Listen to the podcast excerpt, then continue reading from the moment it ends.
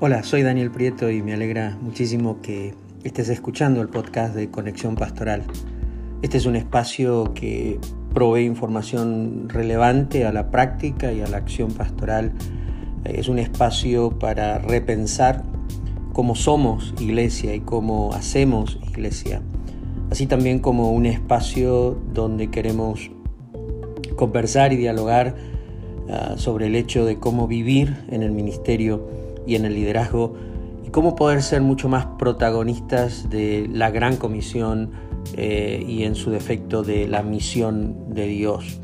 Si este podcast es uh, de tu agrado y de tu beneficio, yo te invito a compartirlo con tus amigos, con tus colegas eh, y que te unas a la familia de Conexión Pastoral por medio de Facebook, de Instagram o de nuestra página web.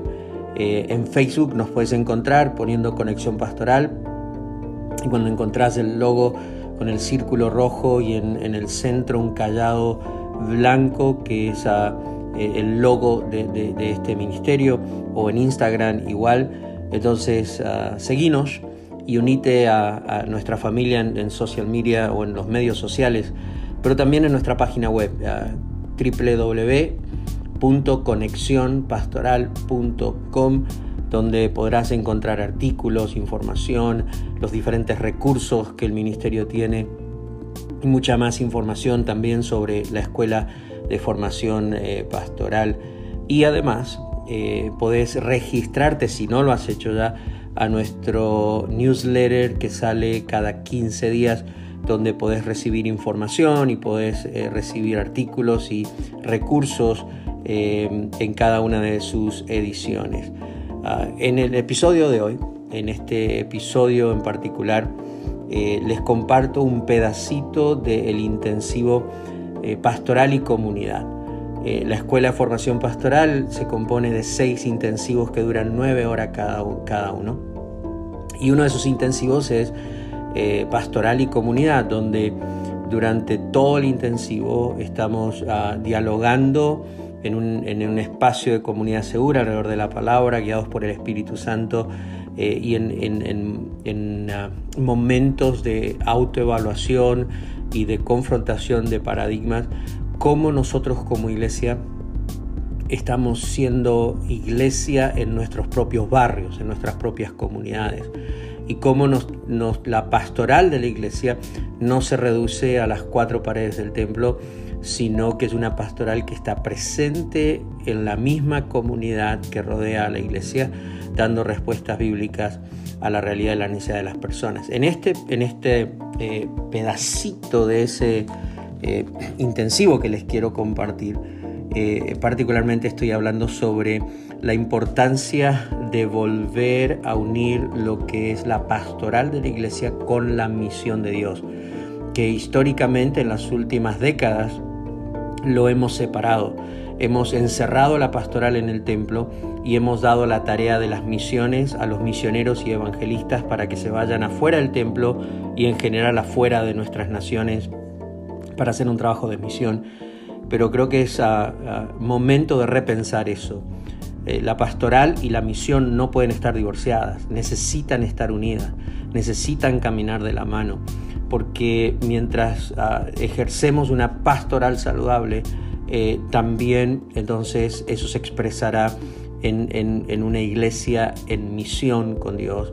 Y cuando una iglesia está en misión con Dios, una de sus principales responsabilidades es ser una expresión palpable del Dios pastor para esas comunidades que se están ah, tocando y alcanzando con el Evangelio. Así que te invito a escuchar este pedacito del intensivo de pastoral y comunidad y descubrir cómo podemos integrar la pastoral de la iglesia con la misión de Dios. Entonces, los siete paradigmas, página 100 que estamos hablando, son el primero, la gran comisión debe ser la motivación primaria del hacer de la iglesia. El, siguiente dice la página 100, la iglesia cumple con la gran comisión en función de ir y enviar. Ese segundo paradigma es un paradigma donde entendemos que la misión de Dios no tiene que ver con enviar misioneros a otro lugar, sino en el principio, escuchen esto, en que cada miembro en nuestra iglesia eh, se entienden que cuando se van el, domingo de la iglesia, ellos están yendo a su campo de misión. Y eso tiene que ver con la visión de la iglesia y sus miembros. Y creo que una de las cosas que, la iglesia quiere hacer si va a entrar en la misión de Dios es convencer a cada miembro de que ellos son misioneros en su propio trabajo, en su propio espacio de vida, y que no solamente se hace misión enviando, sino yendo todos los días a donde Dios me tiene. Página 101, la pastoral multicultural lidera el hacer de la iglesia en la Gran Comisión, ya lo vimos, nos vamos a, vamos a abrazar la misión de Dios y ser protagonistas de la Gran Comisión si empezamos a dialogar mucho más sobre los principios multiculturales e interculturales. Página 102. ¿Cómo integramos la pastoral y la misión? La pastoral de la iglesia tiene que estar comprometida con sembrar el Evangelio y con extender el reino de Dios en la comunidad. Yo lo diría de otra forma. sembrar el Evangelio es antes que plantar iglesias.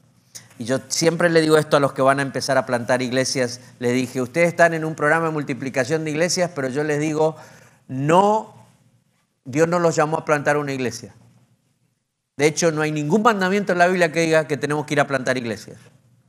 Pero lo que la Biblia dice es que tenemos que ir a sembrar el Evangelio, que tenemos que ir a predicar el Evangelio. Entonces, Realmente nuestra responsabilidad es predicar y sembrar el Evangelio. Y como resultado de sembrar el Evangelio, entonces, no solo una iglesia, pueden salir 20 iglesias. Porque si realmente plantas el Evangelio, lo que vemos en la iglesia en Éfeso y en otras iglesias es que habían muchas comunidades de fe en Éfeso.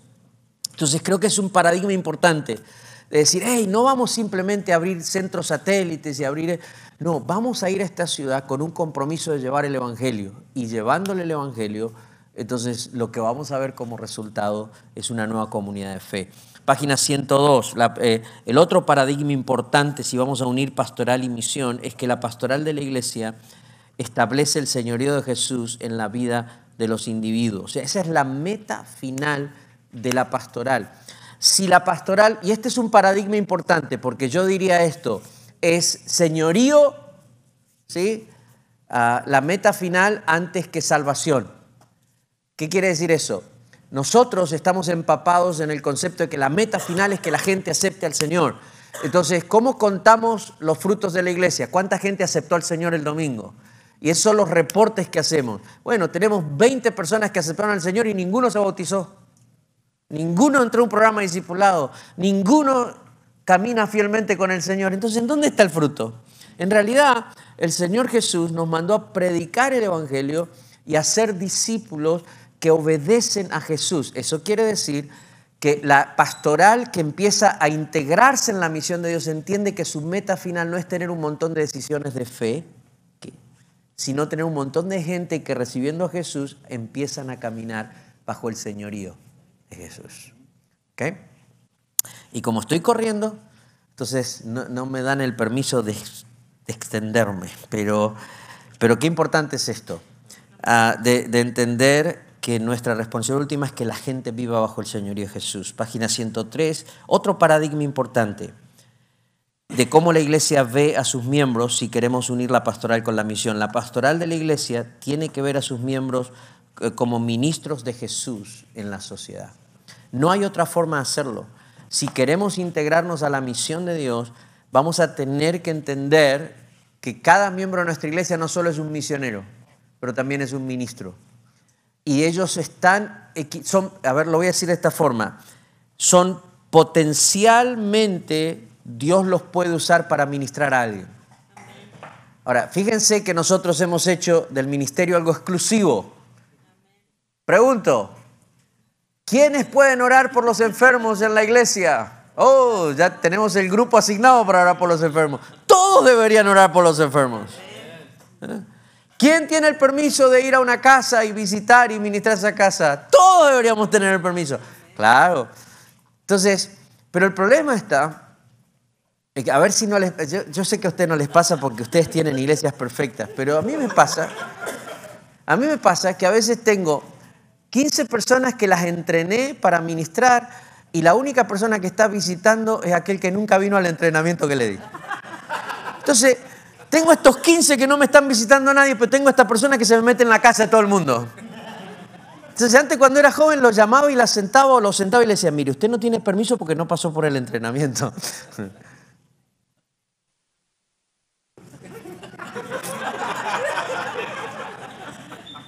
Ahora me doy cuenta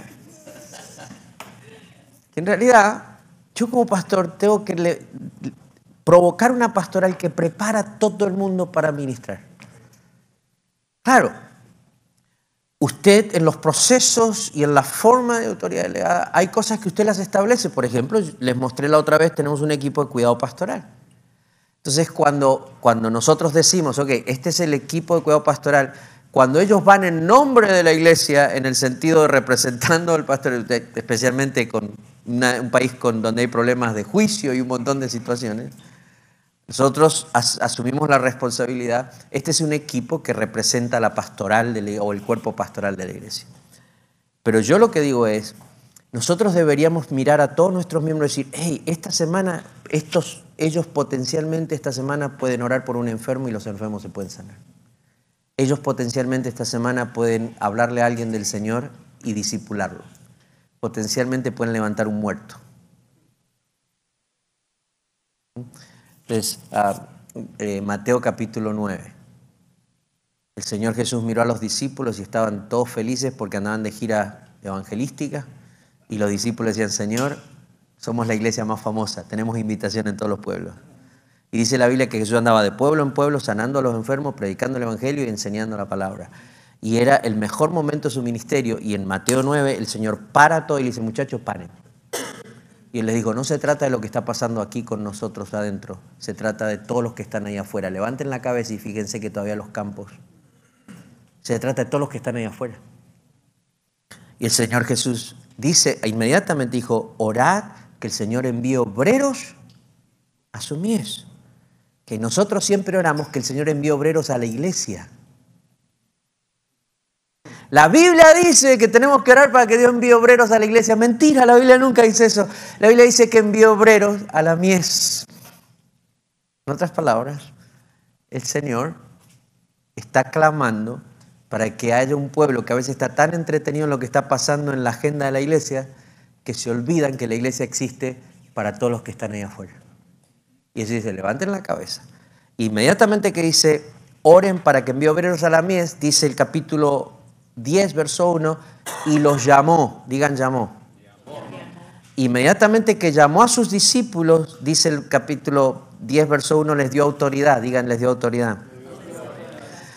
Y después que les dio autoridad, dice el capítulo que les dijo lo siguiente, vayan y prediquen el Evangelio, ¿sí? y hagan que el reino de los cielos esté al alcance de las personas.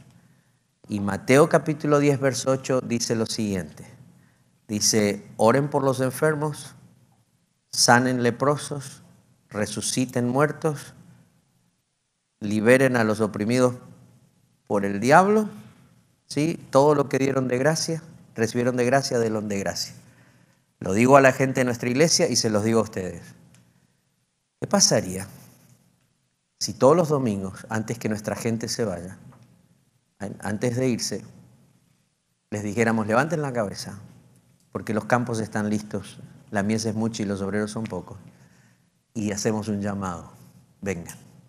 Y cuando hacen un llamado, les damos autoridad.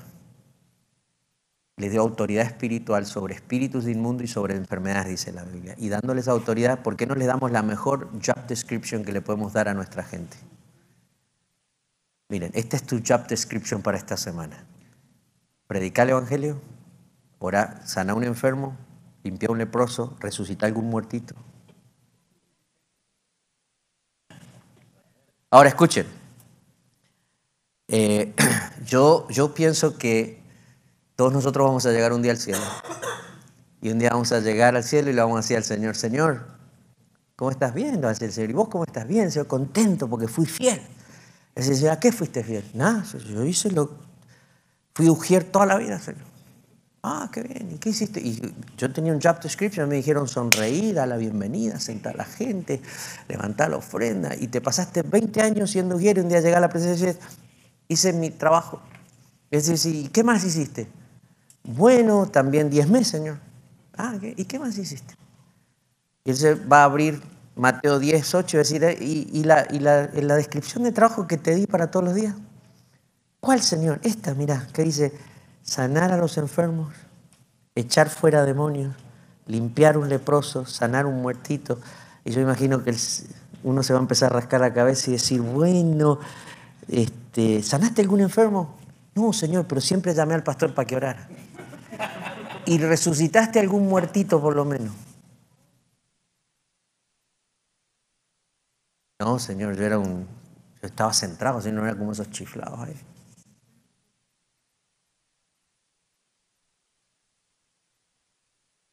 Dios le dio autoridad a todas las personas espiritual. Yo creo que la forma en que usted y yo veamos a nuestra gente va a determinar la forma en que nuestra iglesia va a estar involucrada en la misión de Dios. Ahora, en, la página 103, y hoy estoy corriendo con esto, les pido mil disculpas, pero la página 103 en el párrafo final, cuando la pastoral está comprometida con la edificación y equipamiento de sus miembros para que sean ministros de Jesús en la sociedad, entonces esto es lo que usted va a encontrar en su iglesia. Se van a desarrollar más ministros de Jesús antes que miembros de la iglesia. Es interesante, cuando usted ve a los miembros de la iglesia como potenciales ministros de Dios y misioneros en su espacio de vida, usted va a dedicar más esfuerzo a que se formen como discípulos de Jesús que realmente ser, prepararlos para que sean miembros de la iglesia. Tenemos clases de membresía a más no poder. Y está bien, no está mal, pero el enfoque es que ellos sean discípulos de Jesús. Segundo, les vamos a enseñar más la vida encarnacional antes que la vida congregacional. Se, se, dice vida encarnacional cuando alguien aprende a encarnarse, o sea, dejar su trono, venir al mundo y ser parte de la realidad y de las personas con las que uno vive. Nosotros entrenamos a la gente para que tengan una buena vida congregacional. Y si usted se pone a pensar, toda su gente sabe cómo vivir como cristiano en su congregación. Entienden las rutinas, entienden el programa, entienden la vida devocional, saben una vida congregacional, cómo saludarse, cómo sonreír, qué domingo no venir, qué domingo venir. Ellos saben todo. Pero no tomamos el tiempo de cómo enseñarles una vida de encarnación, de encarnarse en su comunidad. Ya, cálmate Nacho, cálmate. Entonces, de encarnarse en su comunidad y ser parte de su comunidad y estar en su comunidad y estar presente, como Jesucristo estaría presente.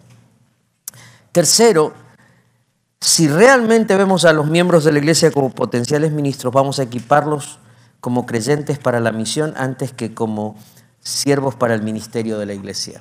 Y esto para mí es importante. Ninguna de las dos cosas está mal, pero pasamos tanto tiempo preparándolos para que sirvan en los ministerios de la iglesia que nunca los preparamos para que sirvan en la misión de Dios. Tenga entrenamientos, que aprendan cómo se dirige un ministerio, pero enséñeles cómo ser parte y entrénelos para que sean parte de la misión de Dios. Mañana vamos a dialogar sobre eso. Página 104, y con esto cierro la noche. El séptimo paradigma. Si vamos a integrar, la pastoral de Dios va a abrazar la misión de Dios, entonces el gran desafío de la pastoral de la iglesia es permitir el mover de Dios en su comunidad antes que simplemente movilizar a la congregación. Usted tiene el título La pastoral de la iglesia habilita el mover de Dios en la comunidad. Este es un paradigma importante. Si usted me está escuchando, usted va a decir, wow, pastor, vamos a desarrollar programas evangelísticos. El gran desafío de, de la pastoral de la iglesia no es necesariamente movilizar eventos en su comunidad. ¿Sabe cuál es nuestro gran desafío? Permitir que Dios se mueva en nuestra ciudad? ¿Cómo vamos a dejar que el Espíritu Santo de Dios se mueva en nuestra comunidad? Que haya un mover de Dios real, no solamente un montón de eventos, pero un mover de Dios. Y un mover de Dios es algo que usted y yo no podemos controlar, pero sí podemos provocar y permitir. Y con eso los dejo para esta noche. Son siete paradigmas si realmente queremos hacer que nuestra pastoral active la misión de Dios en nuestras vidas congregacionales, en nuestras iglesias, que necesitamos pensar. Amén. Espero que hayas disfrutado este pedacito del intensivo de pastoral y comunidad donde eh, compartí sobre los siete paradigmas que necesitamos repensar y replantearnos para que la pastoral de la iglesia y la misión eh, de Dios eh, caminen de la mano y una y la otra se complementen en la manera en que somos una expresión real del amor redentor para nuestros barrios, nuestras comunidades. Cerrando este episodio te, pido que, una vez más eh, seguinos, eh, marca allí eh, que si, lo puedes hacer en, en, la aplicación o en el sistema que nos estás escuchando en este podcast, que nos estás siguiendo, de esa forma podés recibir un aviso cada vez que publicamos un nuevo episodio. Seguinos en Facebook, en Instagram, buscanos como Conexión Pastoral, visita nuestra página y por supuesto corre la voz corre la voz de que está este podcast y hablarlo con tus colegas, con tus amigos, con, con hermanos, hermanas en Cristo que sabes que están liderando en alguna dimensión en la iglesia porque queremos ah, ser de bendición para ellos y poder contribuir en la medida en que el Señor nos permita a sus vidas y a sus ministerios. Claro, está el 13 de agosto, 6 de la tarde, hora de California. Vamos a tener un seminario virtual, un webinar eh, eh, titulado Ser iglesia sin iglesia.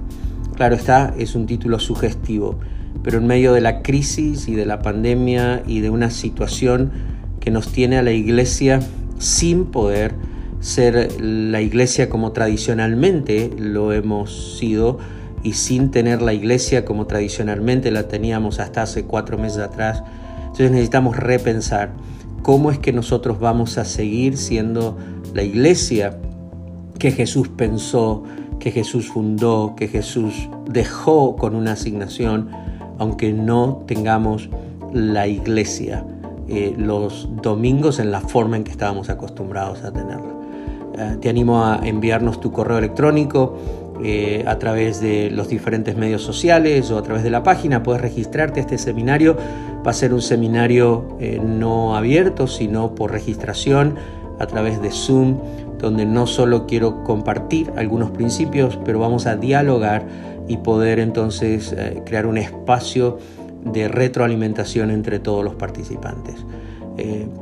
mi nombre es Daniel Prieto, pastor, ah, teniendo el privilegio de eh, junto con mi esposa Mónica, de haber comenzado Conexión Pastoral y servir a la familia de pastores, a la familia pastoral, a, los pastores y sus familias y a las iglesias locales desde este medio.